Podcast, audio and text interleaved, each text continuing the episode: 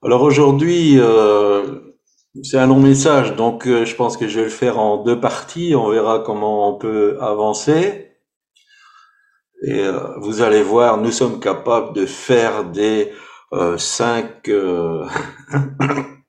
cinq clés pour, sept clés pour. Alors je vais pas donner des clés, mais je vais parler des douze manifestations du royaume de Dieu. Alors euh, je vois que Christiane prend des notes. Je sais pas où elle met tout ça, mais bon, à chaque fois elle prend des notes, c'est bien. Les douze manifestations du royaume de Dieu. Euh, comme nous l'avons dit en début de ce culte, nous commençons à, vivre vraiment des, temps difficiles. Il y, a, il y a des choses très très euh, difficiles. On a encore eu quelqu'un où euh, dans certains pays c'est encore pire. Donc euh, euh, nous avons besoin d'être vraiment armés. Et nous avons toujours cru, Corinne et moi, que ces temps difficiles seraient accompagnés d'une manifestation du royaume de Dieu particulière. Et donc c'est ce qui nous motive, nous encourage, parce que même si les temps sont, sont difficiles et périlleux, euh, nous allons vivre des choses extraordinaires. Amen. Donc, même si le micro est fermé, si vous voulez dire Amen, vous mettez une petite main ou quoi que ce soit, et voilà. Amen. Et donc j'aimerais parler de ces douze manifestations du, royaume de Dieu qu'on retrouve dans la parole de Dieu et euh, ce qui euh, qu'on devrait vivre. C'est euh, Dieu n'est pas à court de de nous donner ce qui est nécessaire pour les temps dans lesquels nous sommes. La première de ces manifestations, nous la trouvons dans Matthieu chapitre 6, verset 33. Cherchez premièrement le royaume et la justice de Dieu, et toutes ces choses vous seront données par-dessus. La manifestation du, royaume de Dieu au travers de l'Église, au travers de chacun d'entre nous, doit commencer par se chercher premièrement. Ça doit être l'objet de notre number one. C'est ce qui doit être au centre de notre vie, chercher le royaume de Dieu. Parce que nous sommes appelés aujourd'hui à amener le royaume de Dieu sur terre. Nous ne sommes pas appelés à faire que la terre vive le royaume, mais nous sommes appelés à amener le royaume de Dieu sur terre. Et donc, ça nécessite que nous le cherchions avec passion. Chercher premièrement. Une bonne traduction serait de dire avant tout. Avant toute chose. Et si vous retournez dans Matthieu 6, quand Jésus fait référence à, à, à ça, il parle des inquiétudes. Et souvent, nous sommes piégés par toutes sortes de choses qui encombrent notre vie et créent des inquiétudes. Alors Jésus était très basique dans les sujets d'inquiétude, c'était qu'est-ce qu'on va manger, de quoi on va être vêtu. Aujourd'hui, vous ajoutez comment je vais payer le loyer, comment je vais euh, payer mon crédit voiture, comment je vais trouver du travail, comment je vais pas tomber malade. Et donc, il y a toutes sortes d'inquiétudes qui viennent, et si on fait référence à la parabole euh, euh, du semeur, qui viennent étouffer, étouffer la manifestation du royaume de Dieu. Mes bien-aimés, s'inquiéter ne sert strictement à rien. Je répète, s'inquiéter ne sert strictement à rien, sinon vous donner des maux d'estomac et raccourcir votre vie. Et en tout cas, pour la manifestation du royaume de Dieu, l'inquiétude ne sert à rien. C'est un ennemi qu'il faut combattre.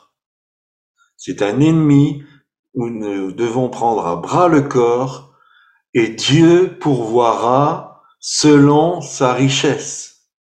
Dieu pourvoira. Quand, quand la parole de Dieu annonce une promesse, Dieu s'engage. C'est euh, la réputation de Dieu qui est engagée. Et un jour, j'ai fait cette expérience, c'était une situation difficile, et j'ai dit, Seigneur, où tu es celui que tu dis que tu es, et tu vas intervenir, ou tu n'es pas celui que tu dis que tu es. Et finalement, si tu n'es pas qui tu dis que tu es, je vois pas pourquoi je continuerai à prier, à lire la parole de Dieu, autant que je vive comme un païen. Et Dieu a été fidèle à sa parole. Et euh, il a interpellé des personnes sans que je puisse parler de quoi que ce soit. Il a interpellé des personnes pour survenir à nos besoins. Dieu est fidèle à sa parole. Et quand il dit ne vous inquiétez de rien, il va nous donner tout ce qui est nécessaire. Alors, je dis bien tout ce qui est nécessaire. Pas euh, nos envies, pas ce que nous désirons, ce que nous convoitons, pas ce qui n'est pas utile. Mais Dieu pourvoira à notre nécessaire. Et donc, ça vaut la peine de lutter contre nos inquiétudes pour que la recherche du royaume de Dieu soit en premier. Voilà la première manifestation. Et la deuxième manifestation, nous la trouvons dans Colossiens au chapitre 3 des versets 1 et 2. Si donc vous êtes ressuscité avec Christ, cherchez les choses d'en haut, où Christ est assis à la droite de Dieu. Affectionnez-vous aux choses d'en haut et non à celles qui sont sur la terre. La deuxième manifestation du royaume de Dieu chez un enfant de Dieu, c'est que il a cherché le royaume de Dieu et la justice de Dieu en premier, et la deuxième des choses, c'est qu'il s'affectionne non pas à ce qui est terrestre, mais à ce qui est céleste. Non pas à ce qui est périssable, mais à ce qui est impérissable. Le mot affectionner veut dire aimer la même chose, avoir les mêmes vues, être harmonieux. Philippiens chapitre 2 verset 5 ajoute Ayez en vous les sentiments qui étaient en Jésus-Christ. Et donc affectionner les choses d'en haut crée en nous qu'on est en harmonie avec les sentiments qui étaient en Jésus-Christ. Jésus a été un modèle d'humilité, d'amour et de vérité. S'affectionner dans ce sens nous conduira à chercher toujours à être humble, vrai et aimant. S'affectionner aux choses d'en haut, c'est que nous allons rechercher toujours plus l'humilité, toujours plus l'amour et à être dans la vérité. Et nous savons combien le, mensonge est, répandu, mais nous allons chercher ce qui est vrai, ce qui est juste. Éphésiens chapitre 2 verset 6 nous invite à nous asseoir avec lui dans les lieux célestes. Nous avons lu dans Colossiens, Christ est assis à la droite de Dieu. Et Éphésiens nous invite à nous asseoir avec lui. Et on en a déjà parlé, notamment dans elle, ils en ont déjà parlé. À vrai dire, c'est déjà acquis. Amen. À vrai dire, c'est déjà acquis. Amen. Nous sommes assis dans les lieux célestes avec Christ. Pourtant, nous avons besoin de prendre conscience de cette position. Nous avons besoin de que, que ça s'imprègne en nous, que nous sommes assis avec Christ dans les lieux célestes. Et pour en revenir aux inquiétudes, aux difficultés, si vous êtes assis dans les lieux célestes, je peux vous dire que votre montagne, elle va ressembler à un grain de sable. Si vous prenez de la hauteur par rapport aux difficultés, vous allez voir que c'est minuscule. Souvent, nous n'avons pas le, bon angle de regard. Mais si nous sommes assis avec Christ dans les lieux célestes, nous allons voir les choses d'une manière spirituelle. Et aucune montagne ne peut résister à la puissance de la foi. Amen. Je fais vite. Je vais essayer quand même de tout donner cet après-midi. Troisième manifestation. Chasser les démons. Matthieu 12, 28. Mais si c'est par l'Esprit de Dieu que je chasse les démons, le royaume de Dieu est donc venu vers vous. Une des premières conséquences quand nous sommes enfants de Dieu qui manifestons le royaume de Dieu, c'est que les démons vont fuir les esprits mauvais et toute la puissance de l'enfer vont fuir les endroits où on se trouve. C'est pas de la prétention, c'est une suite logique. Partout où Jésus était, les démons s'enfuyaient. Ils ne pouvaient pas rester là. Ils ne pouvaient pas résister. Alors quelquefois, on s'extasie parce que quelqu'un commence à être délivré ou du moins il y a une manifestation, il y a, un cirque d'un mauvais esprit, et puis on s'extasie en disant waouh quelle force et tout ça, les démons s'en vont et tout ça. Je parle pas de ça. Je parle que si nous nous manifestons le royaume de Dieu, les démons vont s'enfuir, ils vont prendre la poudre d'escampette, et pas seulement les démons chez les personnes, les autorités, les dominations, les hommes forts qui sont à tel ou tel ou tel endroit. Parce que c'est une des manifestations tout à fait logiques du royaume de Dieu. Les démons ne peuvent pas rester en présence du royaume de Dieu. Jésus a dit à Nathanaël au début de son ministère qu'il verrait le ciel ouvert. C'est dans l'évangile de Jean au chapitre 1er, le verset 51. Il y avait une connexion directe entre les cieux des cieux, là où se trouve le trône de Dieu et la terre au travers de Jésus-Christ. On peut retrouver aussi cette connexion quand Jacob a vu ce qu'on appelle l'échelle de Jacob, où les anges de Dieu montaient et descendaient. Il y a une connexion pour ceux qui veulent manifester le royaume de Dieu direct entre les cieux des cieux, là où se trouve la gloire de Dieu, et la terre. Luc, au début du livre des Actes, nous dit ceci. Tout ce que Jésus a commencé de faire. Alors, je ne sais pas si vous avez déjà euh, fait attention à ce, ce petit détail. Tout ce que Jésus a commencé de faire. Pourquoi on dit qu'il a commencé? Eh bien, parce que cela veut dire qu'en son nom, l'Église va continuer ce qu'il a commencé de faire.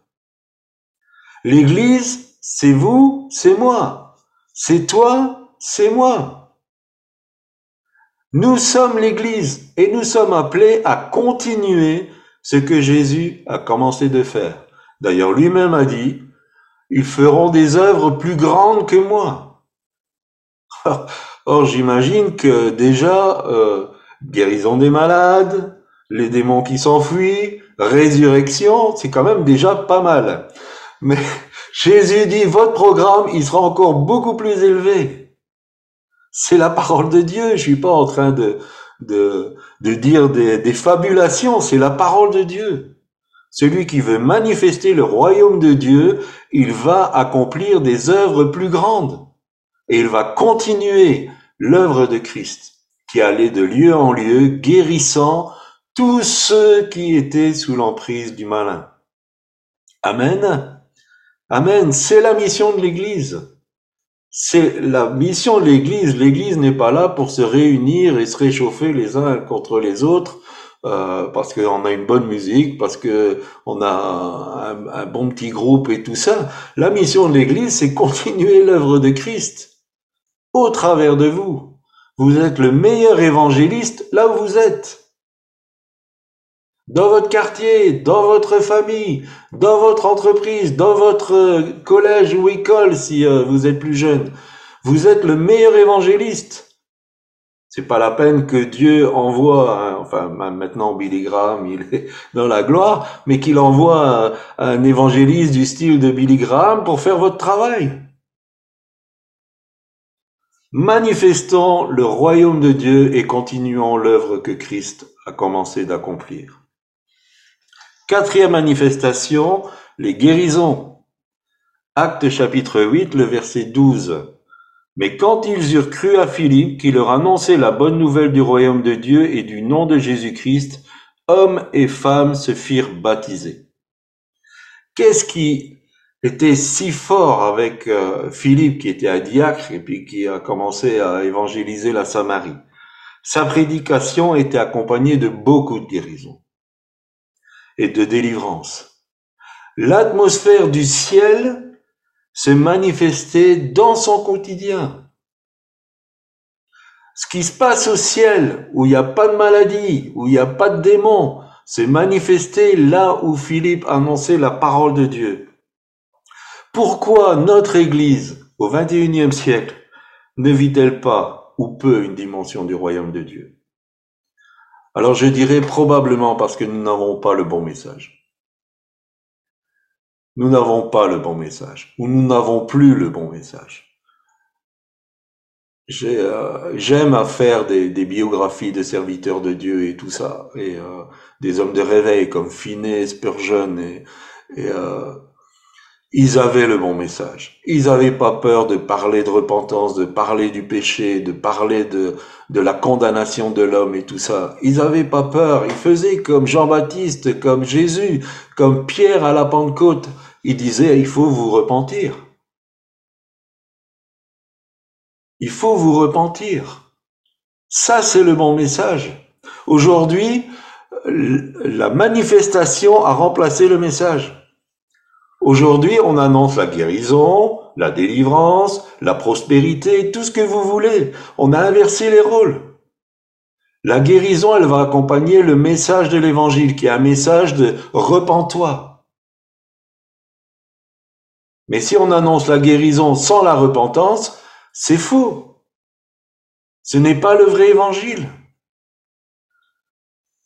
Et euh, Philippe annonçait le bon message et son message était accompagné de la guérison. Parce que Dieu venait attester ce que euh, Philippe était en train de prêcher. Nous avons, euh, je nous inclus tous quelque part. Nous avons envie de plaire au monde. Nous avons envie que notre message y soit populaire. Nous avons délibérément choisi d'occulter la repentance.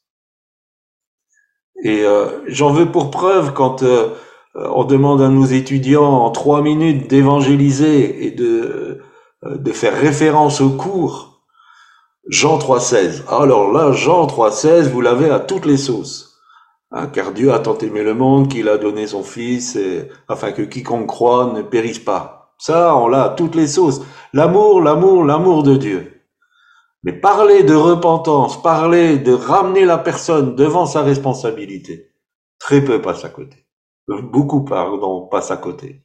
Très peu euh, arrivent à assimiler que si on veut un message qui est accompagné de la manifestation de la guérison, il faut avoir le bon message.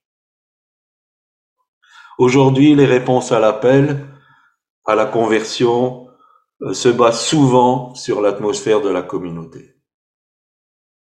Et voilà pourquoi on a une génération d'enfants de Dieu qui n'est pas vraiment ancrée, qui n'a pas vraiment choisi Christ qui n'a pas compris qu'il était le Sauveur et le Seigneur. C'est souvent, euh, je, me, fournis euh, euh, une machine à Coca-Cola et là c'est des miracles. Je mets une petite pièce de prière et puis le miracle aboutit. C'est pas ça l'évangile.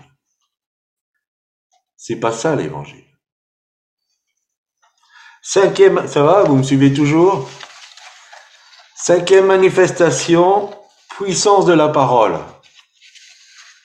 1 Corinthiens chapitre 2 verset 4 Et ma parole et ma prédication ne reposaient pas sur les discours persuasifs de la sagesse, mais sur une démonstration d'esprit et de puissance.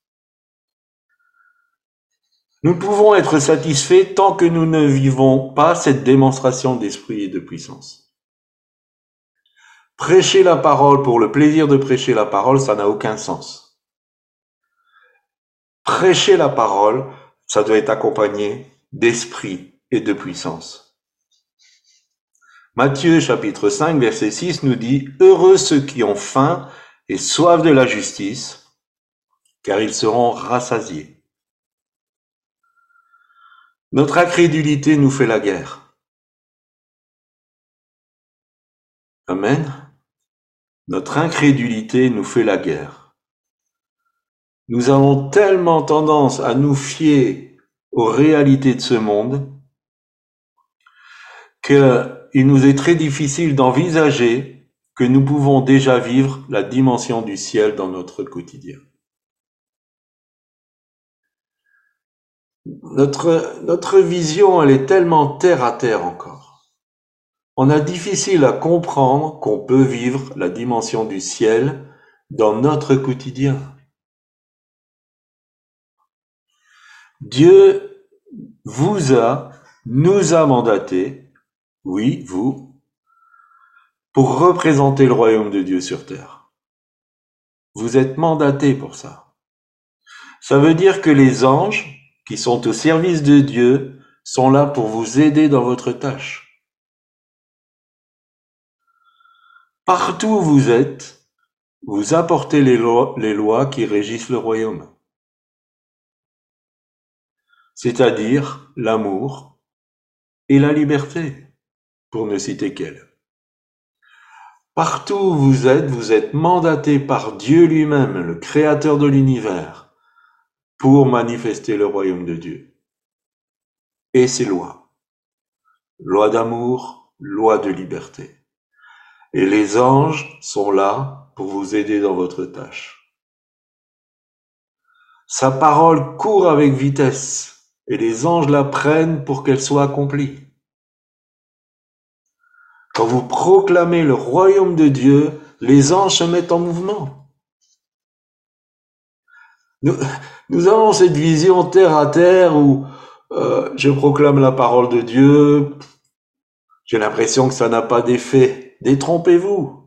Vous prononcez la parole de Dieu, vous êtes mandaté pour manifester le royaume de Dieu, quand vous proclamez la parole de Dieu, les anges se mettent en mouvement pour que cette parole s'accomplisse. Nous avons fait l'opération souffle de vie. Ça, paraissait peut-être un peu saugrenu, mais nous sommes convaincus, Corinne et moi, que quand nous proclamons la parole de Dieu, les anges se mettent en mouvement pour l'accomplir. Il y a des choses spirituelles qui se passent que nos yeux physiques ne peuvent pas voir.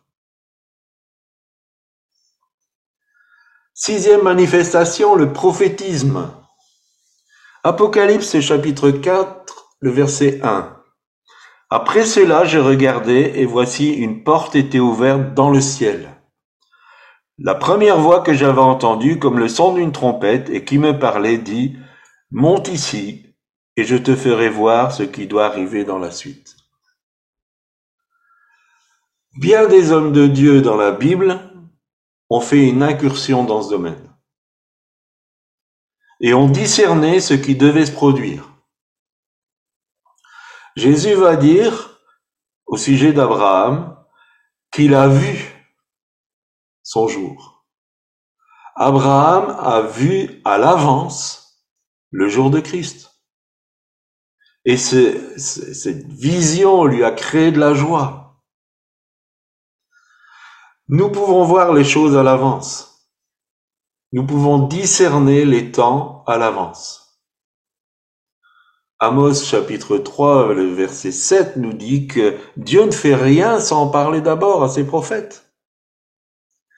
Et Dieu veut que nous soyons un peuple de prophètes. Paul dira dans 1 Corinthiens 14, je souhaite que vous prophétisiez tous. C'est le désir de Dieu. Être prophète dans le sens d'avoir la pensée prophétique, n'est pas euh, l'apanage de quelques-uns. Dieu veut que nous soyons tous prophétiques et que nous soyons tous bien au courant de ce qui va se passer, de comment les choses vont évoluer. On n'a pas besoin des détails. On n'a pas besoin de dire 22 euh, février 2022, il va avoir un raz-de-marée euh, à tel endroit. On n'a pas besoin de ça. On a besoin de savoir là où on est et là où on va aller, afin de pouvoir se préparer, euh, afin de pouvoir avertir, afin de pouvoir manifester le prophétique. Dieu aime la voix prophétique. si vous prenez l'Ancien Testament, Dieu a, laissé plein de messages pour parler du Messie, pour parler de Christ, pour parler de Jésus. Il a laissé plein de messages. Dieu aime annoncer les choses à ceux qui veulent être prophétiques. Il demande que nous le cherchions. Il dit, monte ici, Viens, je vais t'expliquer. Et souvent, on, est tellement à nouveau euh, dans, un train-train, dans, plein de choses, qu'on prend pas le temps de dire Seigneur, explique-moi comment ça va se passer, où on va, qu'est-ce que je peux faire dans cette période? Et Dieu va prendre plaisir à parler. C'est la différence entre le serviteur et les amis. Jésus a dit, je vous appelle plus serviteur parce qu'un serviteur ne sait pas ce qu'il fait son maître. Je vous appelle ami. Sous-entendu, comme ça, vous saurez ce que je fais. Dieu veut que nous devenions ses amis. Comme Abraham. Et avant la destruction de Sodome, il va dire, est-ce que je vais cacher à Abraham? Dieu avait fait une alliance avec Abraham. Quelque part, Dieu se sentait redevable d'expliquer à Abraham ce qu'il allait faire. Parce que dans cette relation d'amitié, Dieu veut s'exprimer, il veut se dévoiler. Devenons de ces amis qui manifestons un prophétisme juste, un prophétisme qui n'est pas pollué par toutes sortes de choses un prophétisme qui est vraiment inspiré par le Saint-Esprit. N'oublions pas que la foi, est, Hébreu 11.1, est une démonstration de ce qu'on ne voit pas encore, de ce qui n'est pas encore visible. Notre réalité physique doit absorber cette démonstration afin qu'éclate la gloire du royaume de Dieu. Nous devons démontrer. La foi, c'est pas seulement croire, c'est plus que ça. La foi, c'est démontrer. Euh, je vous fais un chèque. Vous allez le recevoir. Vous allez croire que ce chèque, il n'est pas en bois et que vous êtes plus riche. Mais tant que vous n'allez pas le porter dans votre banque, vous n'êtes pas plus riche. La foi va plus loin que croire. La foi, elle va faire ce qu'il faut pour démontrer. Vous croyez que ce chèque, il n'est pas en bois, vous croyez. Si vous le portez à la banque, afin que votre compte soit réalimenté, vous démontrez que vous croyez que ce chèque est valable. Et la foi, c'est démontrer. Ça va jusque-là? Septième manifestation. Les non considérés. Luc chapitre 6 verset 20. Heureux vous qui êtes pauvres, car le royaume de Dieu est à vous. Dans cette béatitude, le Seigneur ne veut pas dire qu'un jour nous serons en possession du royaume, mais que nous le possédons déjà. Le temps du Verbe, c'est un présent immédiat, car le royaume de Dieu est à vous, mais pas sera à vous, il est à vous. Le royaume de Dieu appartient déjà à ceux qui sont pauvres Parce que Dieu leur donne le royaume. Alors, la signification de pauvre, c'est pas être sans le sou. La signification de pauvre, c'est être pauvre en influence. Être pauvre en position sociale. Être pauvre en instruction et en culture intellectuelle. Vivre la manifestation du royaume de Dieu dans notre quotidien n'est pas une affaire d'intellect, mais d'une foi simple, enfantine. Jésus qui a dit, si vous ne vous convertissez et ne devenez comme mes petits-enfants, vous ne pouvez pas rentrer dans le royaume de Dieu. Une crédulité peut être méprisée, mais qui est hautement appréciée par le Seigneur. Et bien sûr, les paroles de Paul tout de suite sonnent à notre oreille. Il a choisi les choses folles du monde pour confondre les, sages, les pas considérés pour confondre les considérés. Alors ça ne veut pas dire que si vous êtes un bac plus 5, vous n'avez pas votre chance. C'est pas ça. Mais c'est pas ça qui vous mandate. C'est pas ça qui va faire que vous aurez le royaume de Dieu. C'est parce que vous rentrez dans cette foi enfantine de dire mon père a dit ça, mon père a dit ça.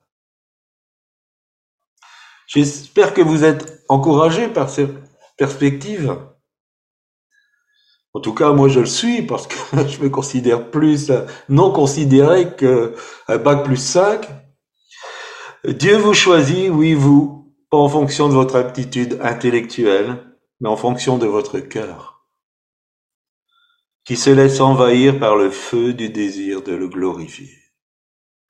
Si nous sommes envahis du feu de désir de plaire à Dieu, de le glorifier, nous sommes aptes.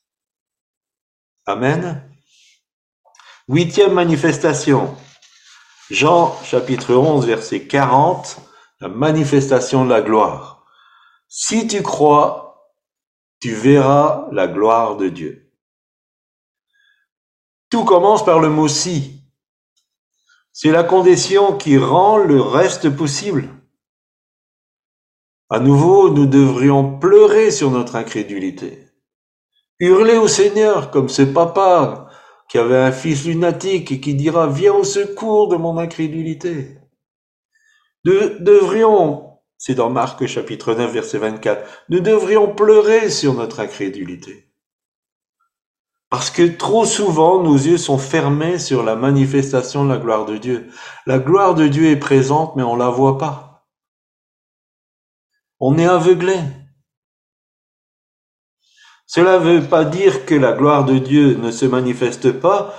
Nous ne croyons pas. Et parce que nous ne croyons pas, elle n'apparaît pas. D'ailleurs, c'est une autre traduction possible. Si tu crois, tu verras la gloire de Dieu apparaître. Je relis Jean chapitre 11 verset 40. Si tu crois, tu verras la gloire de Dieu apparaître. Les mauvaises, les voix, et euh, je pensais à 2 Chroniques chapitre 7 verset 14, si mon peuple sur qui est invoqué mon nom s'humilie, prie et qu'il abandonne ses mauvaises voies, je guérirai son pays. Les mauvaises voies, c'est pas seulement le, chemin du péché grossier. C'est pas tout ce qu'on peut imaginer comme déviance sexuelle, comme un occultisme. C'est pas que ça, les mauvaises voies. Mais c'est aussi et surtout le fait de douter de Dieu. De douter de sa parole de douter que c'est possible. Le drame de l'humanité, il a commencé par quoi? Si on revient à Genèse chapitre 3, le drame de l'humanité, il a commencé par Dieu a-t-il réellement dit? Et c'est toujours aujourd'hui la même chose. Notre incrédulité poussée par euh, l'ennemi. Dieu a-t-il réellement dit? Est-ce que tu crois que tu peux vraiment voir la gloire de Dieu dans ton quotidien? Je laisse cela à votre réflexion. Neuvième manifestation, vainqueur de la persécution. Acte chapitre 14, verset 22. Fortifiant l'esprit des disciples, les exhortant à persévérer dans la foi et disant que c'est par beaucoup de tribulations qu'il nous faut entrer dans le royaume de Dieu. Alors, par rapport à tout ce que j'ai pu dire jusque maintenant, j'espère que votre cœur vibre dans la perspective d'amener la manifestation du royaume de Dieu dans votre vie. Mais il faut, euh, et je veux être honnête avec vous, que vous sachiez qu'il y a un prix à payer. Celui de la souffrance.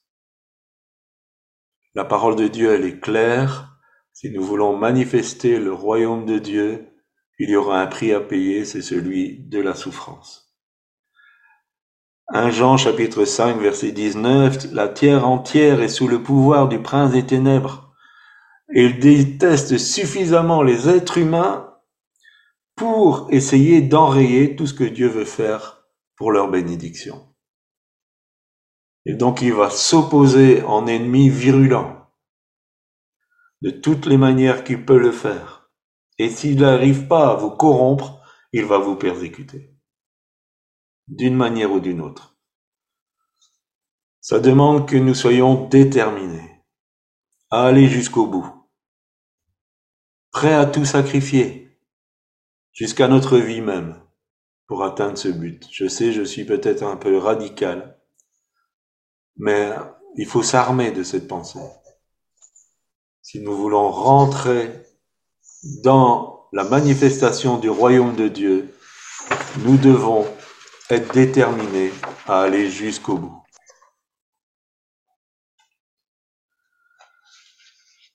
Si nous entrons dans le chemin de la manifestation du royaume, aucun demi-tour n'est possible.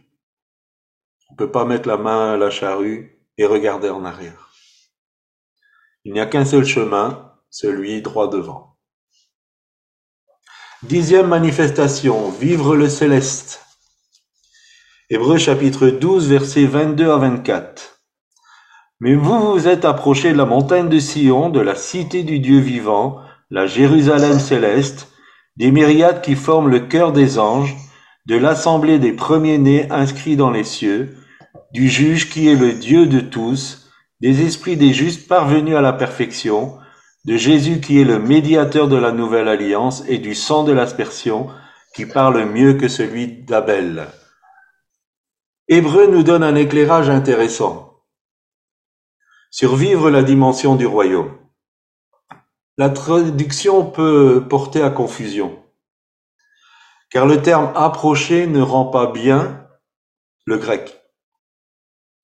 Dans un autre passage, notamment Matthieu chapitre 15 verset 12, il est dit que les disciples de Jésus s'approchèrent de lui. Cela veut dire qu'ils étaient en sa présence, dans le même lieu.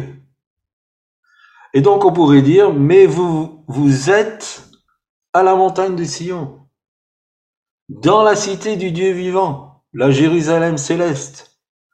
Des myriades qui forment le cœur des anges, de l'assemblée des premiers-nés inscrits dans les cieux ils étaient déjà dans le ciel.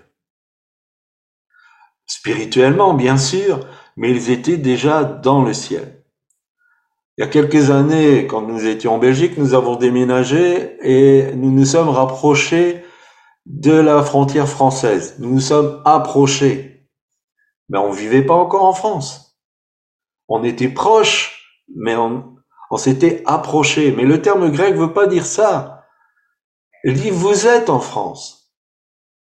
Vous êtes dedans. Vous êtes en présence de ces choses. J'affirme cela parce qu'Hébreu 11, des versets 14 à 16, nous dit que ceux qui parlent ainsi, donc ceux qui ont le même langage que tous les exemples d'hommes et de femmes de foi, donc qui ont ce langage et cette démarche de foi, Désire maintenant la patrie céleste. Désire maintenant la patrie céleste.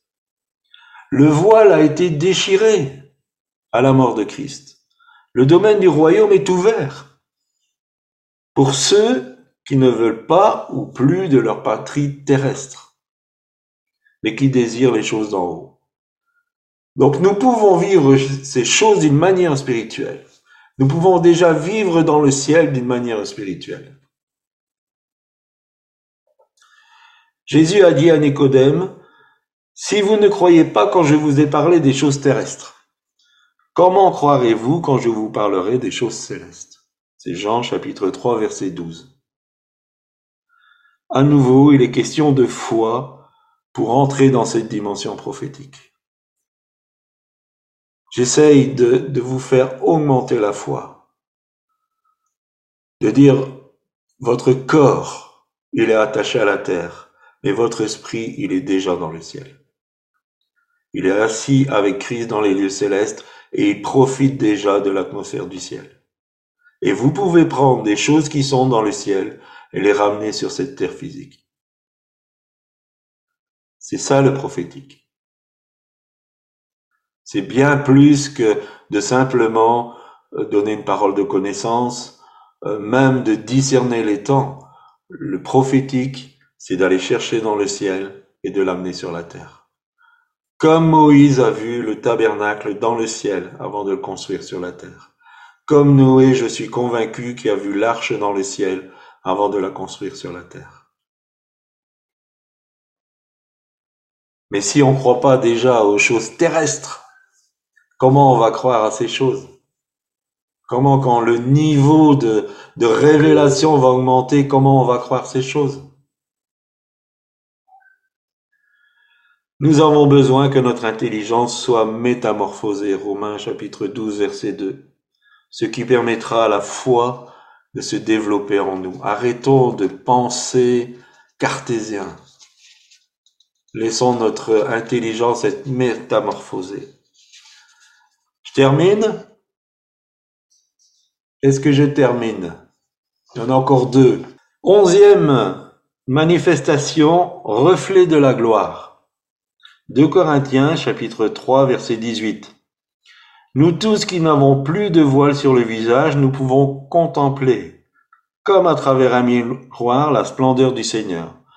Nous nous métamorphosons pour lui ressembler de plus en plus, d'un éclat à un éclat plus grand encore. Voilà ce que réalise le Seigneur qui est l'Esprit. Le terme métamorphosé est le même que celui qui est utilisé pour la transfiguration de Jésus, où le, visage de Christ resplendissait comme le soleil. Matthieu 17, verset 2. Bien sûr, nous ne pouvons pas encore voir toute la magnificence de la gloire de Dieu à cause de notre état d'homme, notre humanité, mais notre limitation terrestre qui veut cela mais nous la voyons comme à travers un miroir. Et nous sommes transformés à cette image. David déjà disait, quand on tourne les regards vers lui, on est rayonnant de joie. Déjà David comprenait cela. Paul dira que cette splendeur magnifique, ce trésor, nous le portons dans des vases de terre nous sommes afin, qu'il soit manifeste que cette puissance extraordinaire est celle de Dieu et non la nôtre. Nous pouvons cependant manifester de cette gloire autour de nous, être le reflet de la magnificence de notre Seigneur. Nous sommes appelés à cela, à être le reflet de la magnificence de notre Seigneur. Et douzième manifestation, c'est toi. C'est moi, c'est toi. Apocalypse chapitre 3 verset 12. Les vainqueurs, j'en ferai des colonnes dans le temple de mon Dieu. Tu peux être cette manifestation du royaume de Dieu. Notre destination, c'est d'être une colonne dans le temple de Dieu. Mais en préparation, il nous faut être acteurs. Je répète, il nous faut être acteurs. Arrêtons d'être spectateurs. Il nous faut nous engager. Il nous faut chercher premièrement le royaume de Dieu. Il nous faut affectionner les choses d'en haut. Arrêter toutes ces choses qui sont terrestres. Arrêter de courir après du vent. Il faut être acteur. Il faut s'engager. Et pas s'engager de la bouche, mais s'engager par une démonstration de foi. C'est absolument nécessaire. Tu es, toi, parce que Christ vit en toi et que le Saint-Esprit te remplit, une manifestation du royaume de Dieu. Si Christ habite dans ton cœur, si tu es rempli du Saint-Esprit, tu es une manifestation du royaume de Dieu. Ceci n'est pas un rêve, c'est le juste message de ce que Dieu veut faire avec ses élus. Amen. Merci de m'avoir écouté.